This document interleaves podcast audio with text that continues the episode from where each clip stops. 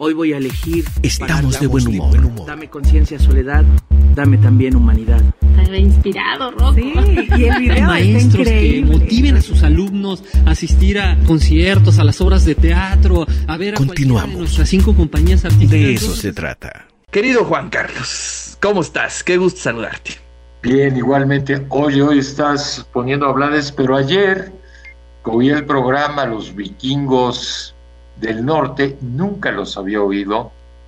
Me gustó mucho lo que pusiste en el programa y desde luego en la tarde estuve buscando material de ellos y realmente es un grupazo, ¿eh? Sí, cómo no, de Es mis un- preferidos. Sí, como no, es un grupo muy interesante. Entonces, este, qué bueno que, que sobre todo una generación nos permite entrar, entrar en contacto con otras fuentes culturales que uno ni siquiera se imagina, ¿no? Creo que esto es un tema generacional también, ¿no? Sí, y además, bueno, este, pues esa es una de las, te acordarás hace algunos años, inclusive en tu programa lo discutimos, sobre el fenómeno de la norteñización de la cultura, ¿no? Claro, claro. Y, y, pues estos son los aspectos positivos, ¿no? De eh, precisamente de esa oleada muy fuerte de cultura que nos llega del norte y bueno, pues este, nosotros encantados. No, fíjate que es- es- esto que estás diciendo es muy interesante porque el norte ha logrado construir una serie de espacios culturales que le dan un poco la vuelta a la espalda al centro, Claro. por la necesidad, por otros, otros derroteros culturales. Por ejemplo, Tijuana. Tijuana tiene un movimiento cultural impresionante, ¿sí? Que de alguna manera vive lejos de lo que se va imponiendo en el centro, ¿eh? Entonces sí, Chihuahua, Sonora, Baja California, son estados culturalmente fascinantes. Así es. Sí, y bueno, y en literatura y en muchas cosas. Ayer precisamente estábamos, no sé si escuchaste la entrevista, eh, charlé un poco so- con la editora de la Secretaría de Cultura de Baja California Sí, y traen una colección bien interesante también de libros electrónicos, empujando muy fuerte allá a nuestros compañeros norteños. Y fíjate, los escritores en el norte, hay una cosa que yo detecté eh, estando allí, es que, por ejemplo, entre ellos hay una relación muy estrecha, se leen, se comentan. En Puebla, ¿no? En Puebla, la gente que hacemos literatura, yo creo que la mitad no nos hemos leído, ¿no? Eso también nos- Y por eso esta fuerza de colecciones, de ediciones, ¿no? etcétera, etcétera, ¿no? Claro. Oye, pues entremos al tema, que ya la gente ya me está este, preguntando en el Twitter qué onda con el tema de, del camarada Canales. Oye, pues es un tema que, híjole, eh, prende eh, los focos, algunos amarillos, algunos rojos, pero eh, insisto, es vital que lo discutamos, que lo charlemos desde los puntos de vista de los teóricos, desde la literatura, desde varias perspectivas. Sí, mira, yo creo que a lo primero que nos, a lo que nos enfrentamos es, digamos, a que no, no se logra definir precisión Exacto. qué es la pornografía. Es un terreno eh, muy, muy, muy eh, eh, borroso y por eso ha generado tanta discusión desde el nivel jurídico hasta el nivel ético, etcétera, etcétera. Entonces es un, es un tema muy pantanoso que desde luego está mediado por eh, factores culturales, ¿no? Entonces, sí, mira, para mí, digamos, la pornografía representa un fenómeno particular de la modernidad ligado a determinadas tecnologías comunicativas. Aunque la definición de pornografía eh, se centra en que es la representación de la prostitución, ¿sí?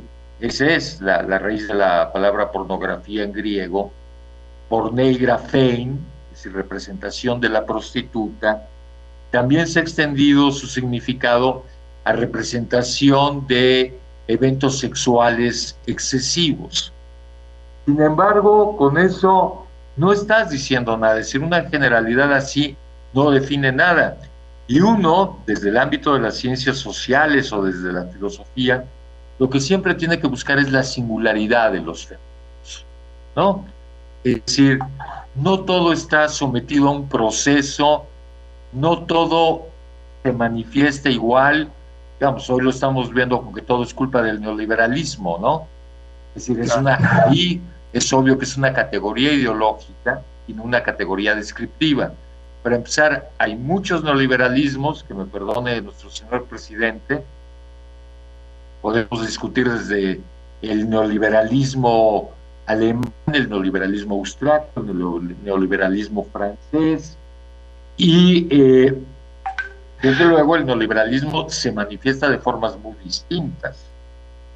Es como hace muchos años la lucha de clases.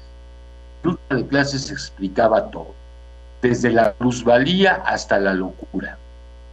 Y en los 70 se decía que cuando se acabara la lucha de clases también se resolvería el problema de la locura, con una tesis insostenible. Bueno, así estamos hoy también, ¿verdad? El día que se acabe el neoliberalismo, vamos a llegar al tan ansiado paraíso que nos han prometido las utopías. Pero bueno, el tema no es no son los derrapes de nuestro presidente y sus ideólogos, sino la pornografía. Entonces, eh, desde luego, la pornografía para mí implica dos fenómenos particulares. Una forma singular de representar el cuerpo en el espacio de lo público y una relación particular con el otro. Es decir, no descansa la pornografía en lo que podamos considerar un exceso de erotismo. ¿sí? A ver, ¿son pornográficos los grafitis pompeyanos? No. ¿Son pornográficas algunas novelas medievales como La Lozana Andaluza? No. ¿Es pornográfico el, vampiro de la colonia Roma? No. Es decir, esto pasa por una serie de características que tienen que ver con la representación del fenómeno y dada esa representación se consigue un sentido particular. ¿sí? Y más o menos, ¿en qué estriba esta representación del cuerpo? Bueno, fundamentalmente en tres elementos. El primero es que en la pornografía no hay mediación narrativa entre el deseo y la realización del deseo. Si te das cuenta, el erotismo, en la vida erótica, el deseo y la realización del deseo está definido por múltiples mediaciones de posibilidad e imposibilidad de alcanzar ese objeto deseado. ¿Sí? Eh, eso es finalmente lo que recorre lo que conocemos la seducción. Claro. En el porno eso no existe. En el porno, en el momento en el que tú deseas, obtienes lo que deseas. Entonces, por ejemplo, en las películas porno clásicas, tú estás en tu departamento, ves a la vecina que se está bañando, bajas, subes su edificio y en ese momento la posees. Eso es de alguna manera el problema narrativo del porno. No hay mediación propiamente narrativa. El segundo tema, que es importante señalarlo, es que el porno está sujeto a lo que llamamos, en teoría de la comunicación, lo hiperreal. ¿sí? Y ese hiperreal define también una percepción particular del cuerpo. Es decir, lo que el porno hace a través de la cámara y de la técnica es una representación del cuerpo totalmente artificial que tú no percibes de modo naturalmente. Es decir, por más cerca que estés del cuerpo que amas, del cuerpo que deseas, es imposible que le veas hasta el nacimiento del pelo en un, en un brazo.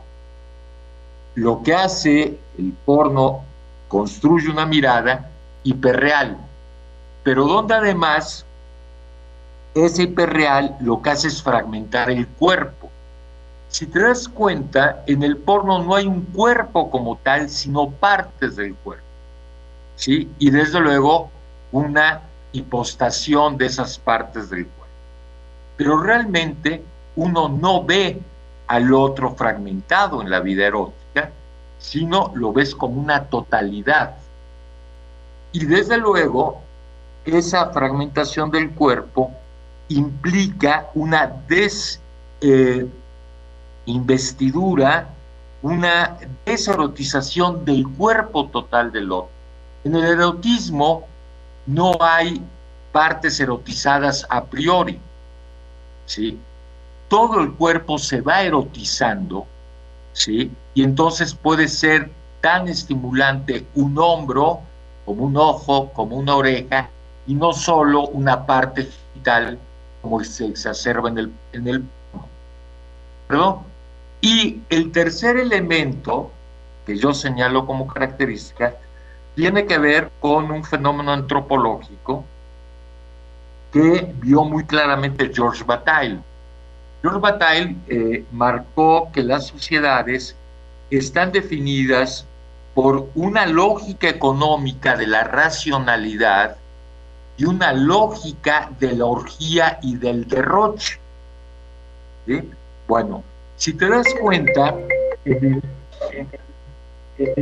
el porno no hay propiamente una dimensión orgiástica de derroche, sino que está determinado por una relación de eficiencia y de eficacia.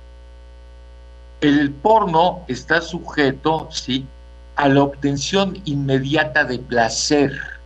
El otro es reducido a un instrumento eficaz para ofrecer placer. ¿sí? No hay propiamente esta dimensión orgiástica. Y por lo tanto, hay una relación eminente de dominio que está por fuera de la ley. ¿En qué sentido digo esto? Para el psicoanálisis, y Freud lo entendió muy bien, el deseo tiene que ver con la ley. Por lo tanto, el erotismo como tal encuentra un límite, el otro es un límite a tu deseo. En el porno eso no existe, no hay límite. Es decir, tú tienes que matar, torturar al otro, lo haces porque estás instalado en el goce, no en el deseo. Y el goce siempre, casi siempre deriva en la muerte, diría Lacan. Hay un vínculo. Entonces, por eso, por esa eh, línea que rompe nuestra relación con la ley es que claramente Adorno y Pasolini vincularon a Sade por un lado, que sería desde luego un preámbulo de la, de la pornografía, y por el otro lado Pasolini entendió muy bien el vínculo entre Sade y el fascismo italiano. ¿Por qué? Porque lo que opera en los campos de, la, de concentración es que no hay ley. ¿sí? Propiamente no hay ley. Es decir, el, el que es jefe del campo se impone a cualquier costa sobre el otro. Igual en el porno, sobre todo hoy que estamos viendo eh, fenómenos porno cada vez más fuertes, espectáculos reales donde se mata gente, eh, lo que llamamos el hard porno, ¿no? Entonces, esto es, digamos, lo que constituye, de alguna manera, el fenómeno porno. No cualquier eh, novela erótica, no cualquier película erótica, por fuerte que sea, puede ser calificada de pornografía. Claro. Y desde luego, bueno, vivimos en sociedades donde lo hiperreal de la tecnología, donde lo hiperreal de, la, de las tecnologías comunicativas nos están marcando una sensibilidad y toda una forma de entender nuestra relación con el otro. Sí, entonces, claro, hoy, por ejemplo, se sabe que a través de todas estas plataformas, ¿verdad? Están apareciendo fenómenos aparentemente eróticos donde no hay mediación. Entonces, más bien mi tesis es que el porno no obedece lejanamente al erotismo, sino es todo lo contrario de la relación con el otro, por todas estas características que acabo de dar. Así es. Oye, en el artículo eh, que comenté al principio de Jorge F. Malem Seña, em, hay un párrafo interesante que me gustaría eh, leerlo y, y, que se discutiera un poco esta, esta perspectiva. Dice, según un bien conocido aforismo, la pornografía es como un elefante. Resulta difícil de definir exactamente, pero se le reconoce en cuanto se le ve. Y eso es lo que decías tú al principio, ¿no? Eh, es bien complicado definirla y eso nos lleva a eh, un poco poner sobre la, la mesa las perspectivas culturales. Eh, continúa este párrafo, dice, este aforismo refleja adecuadamente la tesis de quienes sostienen que dar un concepto preciso de pornografía es poco menos que imposible. Tesis que puede ser formulada con las palabras de D.H. Lawrence, lo que este término, cito, significa depende totalmente, como ocurre por lo general, de la peculiaridad de cada individuo lo que para unos es pornografía, para otros no es más que la carcajada del genio. Obviamente, estamos hablando de una declaración en de Lorenz. del siglo XIX, ¿no?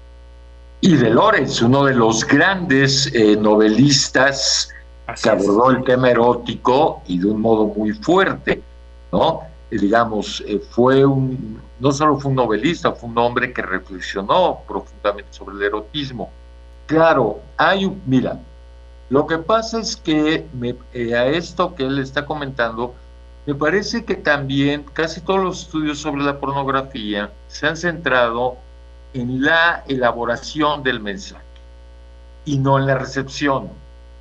Entonces, eh, la recepción del mensaje puede cambiar radicalmente el destino de un mensaje pornográfico.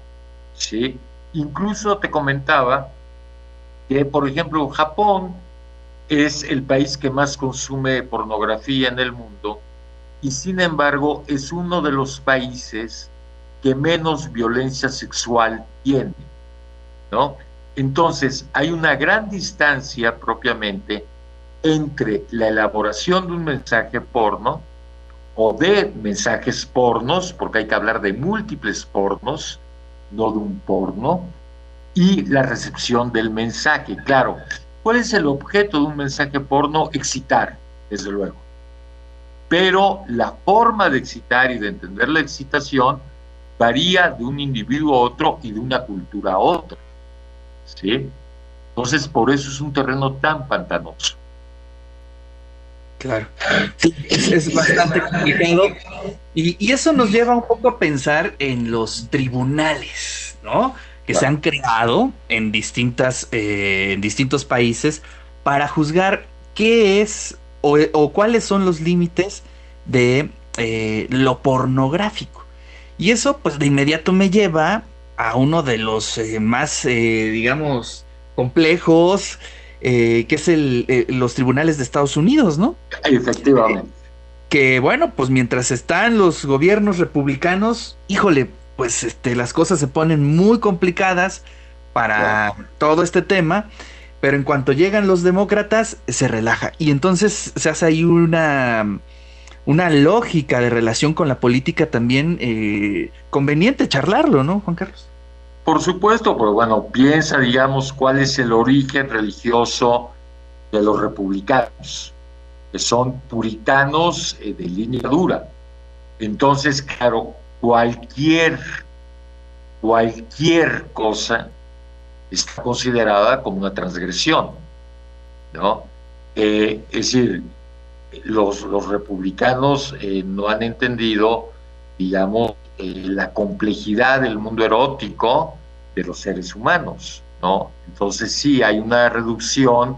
¿Por qué? Porque el pensamiento general republicano conservador en Estados Unidos intenta volver a las fuentes éticas del protestantismo eh, más radical, ¿no? Entonces, cuidado. Mira, pero está, por ejemplo, esta película que es muy interesante para, para ver en torno a lo que tú estás hablando, no por la pornografía, esta película de Carlos Reigadas, que es Luz Silenciosa. ¿Sí? Es decir, lo que es la cultura protestante como tal, ¿no? Sobre todo una cultura protestante ortodoxa, como la que aborda eh, Carlos Reigadas. Entonces, claro, es un tema muy, muy patinoso, ¿sí?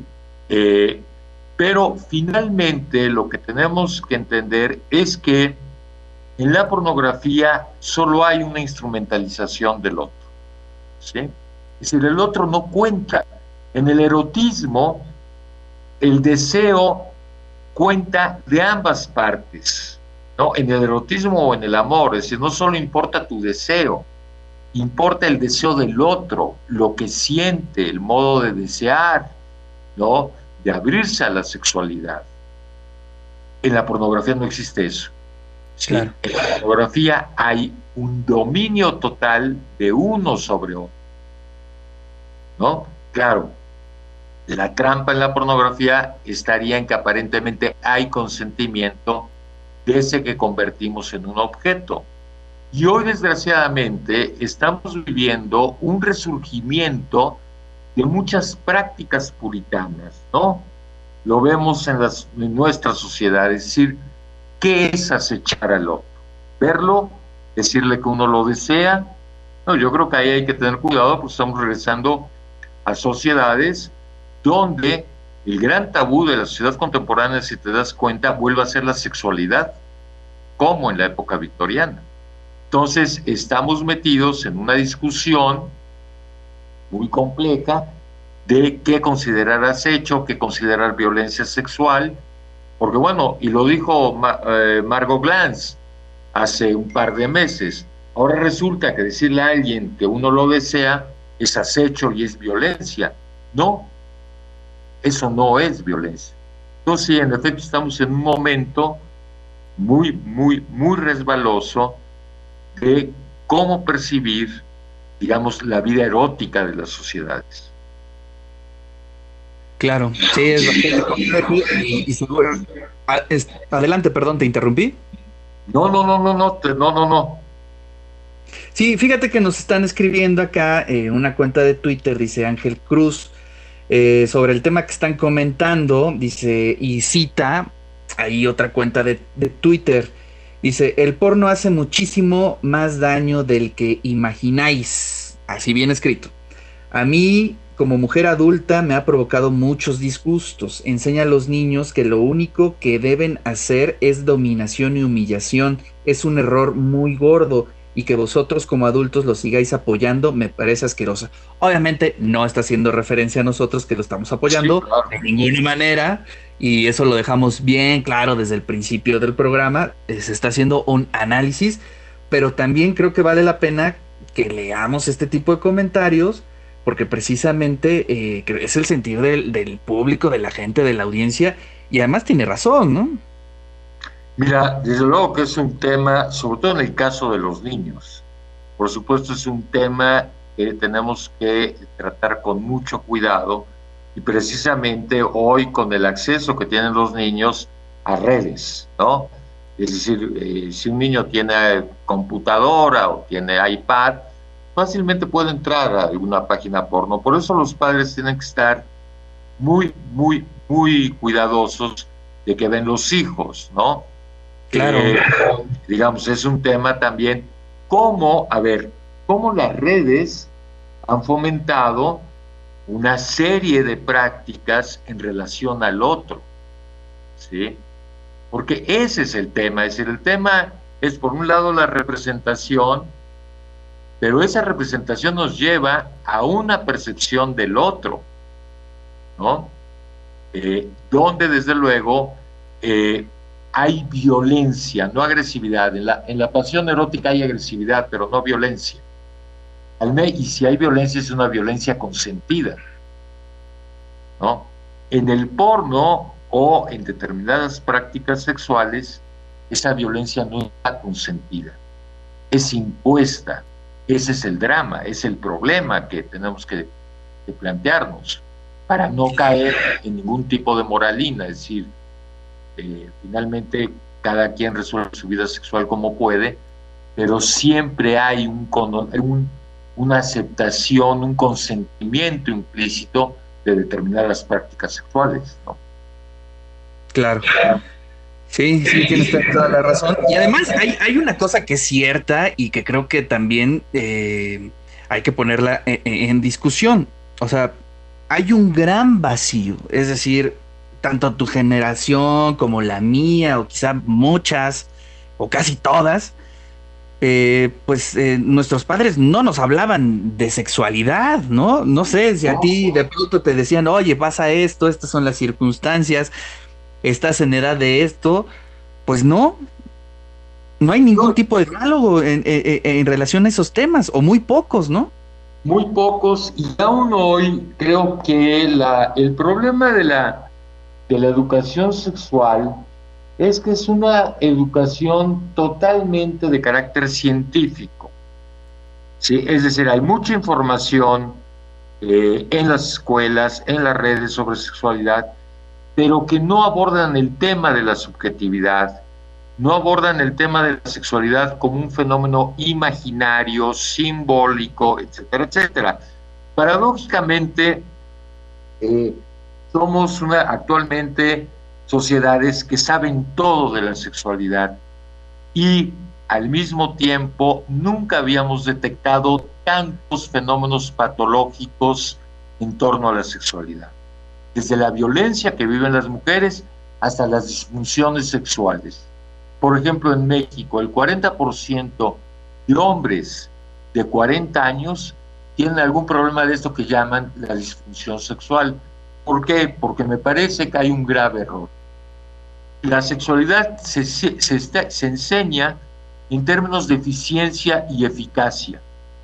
¿sí? Y eso precisamente no pasa por, la, por el erotismo. La eficiencia y la eficacia no pueden ser los valores centrales de la vida erótica. Entonces, hoy los coachings, los sexy coach, ¿no? Es decir, ¿cómo provocarle un orgasmo o 20 orgasmos a una mujer? Esto no es el erotismo, ¿no? Eh, incluso en Estados Unidos consigues mapas cerebrales eróticos, es decir, si le toco la mano, le voy a producir tal sensación cerebral si le toco el pie, voy a producir en tal esfera cerebral tal cosa. Oye, eso es prácticamente un manual de máquinas, no, no un universo erótico. Entonces, mientras sigamos reduciendo la sexualidad a lo que hace la mayoría de los sexólogos, que es conseguir eficiencia y eficacia, pues vamos a ver el resultado contrario, como lo estamos viendo. Híjole, pues bastante complejo todo este mundo. Eh, Juan Carlos, ya se nos está acabando el tiempo, así es que sí. si quieres un poco ir cerrando sobre eh, este tema del día de hoy. No, por supuesto que tenemos que legislar eh, en torno al tema de los mensajes que puedan recibir, sobre todo los niños. ¿sí? en los setentas se dio una discusión muy interesante entre Cooper, Foucault, si se debería o no prohibir ¿sí? la publicación y el trasiego de múltiples eh, literaturas o de múltiples eh, fenómenos ligados al porno. No, yo creo que sí debemos de legislar, porque lo que está en juego sobre todo son nuestros niños, ¿no? Es decir, la libertad tiene un límite en las sociedades, tiene que tener un límite en las sociedades, no se puede permitir todo, ¿no? Entonces, y además, quiero hacer un paréntesis ahí. Eh, creo que también hay que entender que las sociedades cambian, ¿no? Por supuesto. y a lo mejor eh, en otro tiempo eh, pues no se consideraba pornográfico tal cosa, funcionaba de una manera distinta a la lógica. Hoy estamos en un escenario completamente distinto. Exactamente. tenemos que adaptar los discursos, las acciones, las políticas, la legislación, pues a lo que estamos viviendo hoy en día.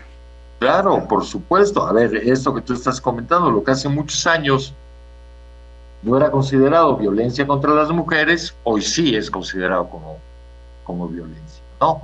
Pero sí también hay que tener cuidado de que eh, estas legislaciones y estos discursos no se vuelvan discursos de odio, no se vuelvan discursos persecutorios de las sexualidades de una sociedad. Que también hay que tener mucho cuidado con eso, porque al ratito, si tú moralizas demasiado el discurso de la sexualidad, bueno, pues al, al ratito empieza a discriminar sexualmente. Es el peligro de una moralización excesiva, ¿no? Entonces empieza a, empieza a encontrar culpables a partir de prácticas sexuales y eso es muy peligroso, ¿no? Así es. Bueno, pues se nos acabó el tiempo, querido Juan Carlos. Gracias, Ricardo. Muchas gracias. No, eh, gracias a ti. Vamos a escuchar toda la tarde a Rubén Blades, ¿no? Muy bien. No, yo voy a preparar eh, la presentación de una revista el martes, ¿no? ah, es cierto. Vamos a hacer una vez la invitación. El próximo martes a las 2 de la tarde eh, vamos a presentar el número especial de Metapolítica que gira en torno precisamente a esta pandemia. Así es que altamente recomendable. Obviamente va a estar ahí Juan Carlos Canales, Israel Covarrubias, también otros camaradas de allá de Argentina. Y bueno, pues va a estar interesante la discusión. Sí, sí, va a estar, es una revista muy interesante, pero desde luego es una revista con mayúscula de casi 200 páginas, por lo tanto en la tarde no voy a oír a Rubén Blades y me voy a poner a Muy bien, Juan Carlos, te mando un fuerte abrazo. Gracias y buenas tardes a ti y a todo el auditorio. Bueno, pues ahí está un poco de la discusión que eh, se dio el día de hoy en torno a este concepto. Y bueno, pues eh, gracias a todos los que nos están escribiendo, a los que nos están comentando, muchas gracias. Vamos a hacer un corte y regresamos aquí al De eso se trata.